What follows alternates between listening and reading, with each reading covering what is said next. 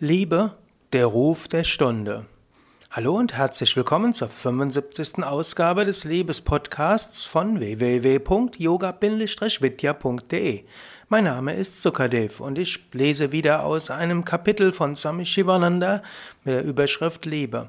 Ein Abschnitt, der überschrieben ist Liebe, der Ruf der Stunde. Liebe ist der Ruf der Stunde, die Welt schreit nach Liebe. Du selbst schreist nach Liebe. Jeder will geliebt werden, jeder will lieben. Leider verhalten sich Menschen so, dass sie andere kränken und dass sie sich schnell gekränkt fühlen. Das führt zu einem Kreislauf von Kränkung und Gegenkränkung. Im Text, den ich jetzt gleich lesen werde, ermutigt uns der indische Yogameister Swami Shivananda, aus dem Kreislauf von Kränkung und Furcht auszubrechen, Liebe zu geben und Liebe hinter allem zu sehen. Hier also der Text, den du wiederum ganz auf dich wirken lassen kannst und über den du meditieren kannst. Hör einfach zu.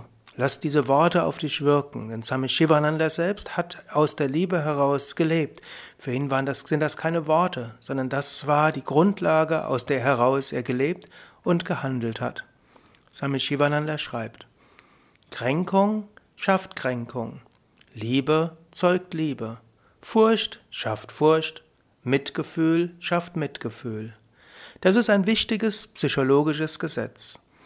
Es ist das natürliche Recht der Liebe, der Kraft Gottes auf dieser Erde vorzuherrschen und alle Kräfte des, der Angst, des Grolls und der Gewalt zu überwinden. In der Liebe liegt die Rettung aller Wesen.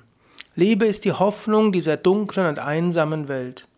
Diese Welt braucht engagierte Menschen, die erfüllt sind mit Wohlwollen, dem Geist der Zusammenarbeit, der Liebe, Opferbereitschaft, Mitgefühl und Toleranz.